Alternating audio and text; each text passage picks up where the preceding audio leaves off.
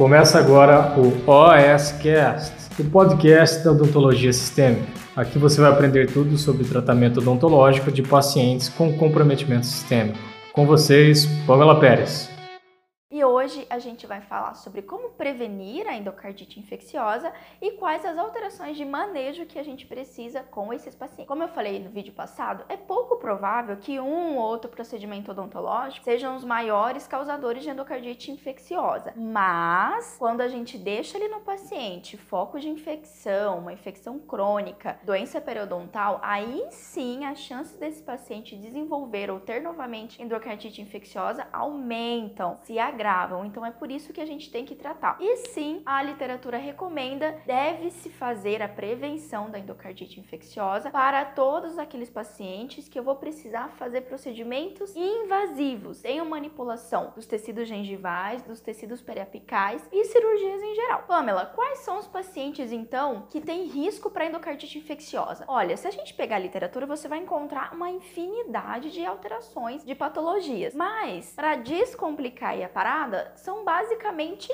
três que eu vou falar para você agora. O primeiro tipo de paciente que tem um risco aumentado para endocardite infecciosa são pacientes que possuem válvulas protéticas. O que é isso, Pamela? É aquele paciente que tinha algum problema nas suas válvulas cardíacas ali, tricúspide, bicúspide, enfim, e precisou substituir por algo protético. A gente pode fazer uma analogia a uma coroa protética, a mesma coisa. Então, ah, teve algum defeito no esmalte dental, enfim, eu fiz um preparo e coloquei uma, uma prótese, uma coroa protética. A mesma coisa pode acontecer dentro do coração. Então, tem algum problema dentro da válvula, alguma válvula não está funcionando de forma adequada e alguns pacientes precisam colocar uma válvula protética, uma válvula ali artificial. E aí, nessa região, eu posso ter retenção de micro-organismos. A segunda condição que você precisa fazer profilaxia antibiótica são pacientes que já vão te falar que tem um histórico de endocardite infecciosa. Ai, doutora, eu já tive infecção no meu coração. Hum, infecção no coração. Esses pacientes, claramente, você vai ter que fazer profilaxia antibiótica para os procedimentos invasivos. E a terceira condição, em resumo, né, que são várias condições, mas nas reg na regra geral, aí a gente pode falar, que são aqueles pacientes que têm alguma alteração cardíaca congênita. Qualquer paciente que vai te relatar, ou ali na sua anamnese você vai identificar que ele possui algum problema na parede do coração,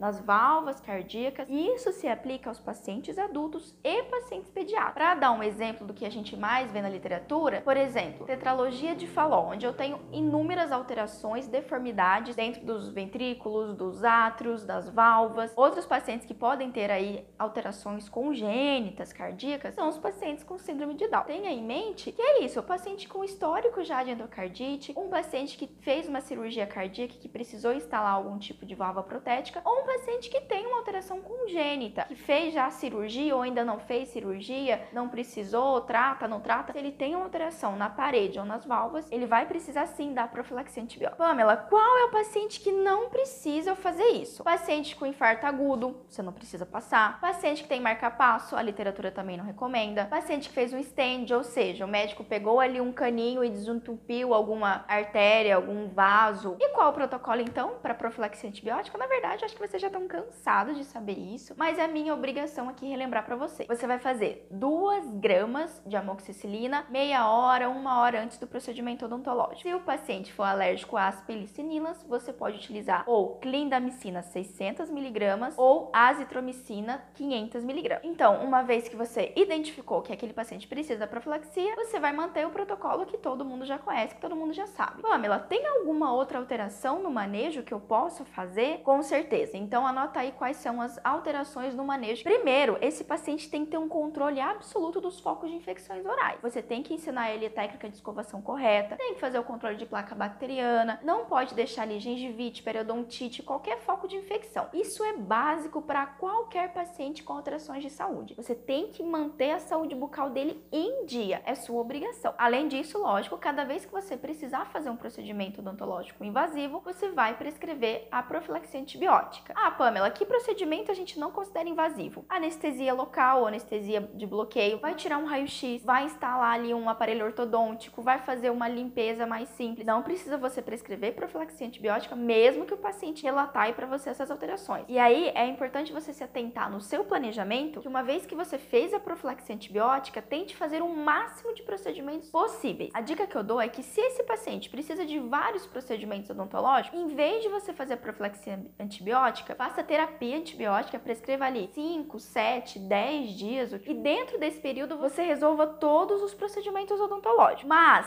se for um paciente que não dá para você ali agendar, ele vir todo dia no seu consultório ou dentro daquela semana, ele só pode vir uma vez na semana ou de vez em quando, a literatura recomenda que o intervalo entre uma profilaxia antibiótica e outra deve ser de pelo menos 9 dias. Então você faz a profilaxia antibiótica, atende o paciente e você, para fazer uma nova profilaxia antibiótica, precisa aí dar esse intervalo. E outra situação muito importante para esses pacientes é que você precisa saber se eles fazem uso de anticoagulante. Lembra que eu falei no primeiro vídeo? E aí, a minha dica é você ficar de olho lá nos exames laboratoriais desse paciente, especialmente o RNI. Também vale ressaltar que todas essas recomendações para profilaxia, elas se enquadram para os pacientes adultos, mas também para os pacientes pediátricos. Então, se você vai fazer uma cirurgia, vai fazer uma bridectomia, uma endo, e esse paciente tiver alguma dessas alterações de saúde que eu citei, também a indicação para profilaxia antibiótica é a mesma. O que muda vai ser a posologia, quantas miligramas lá de cada medicamento.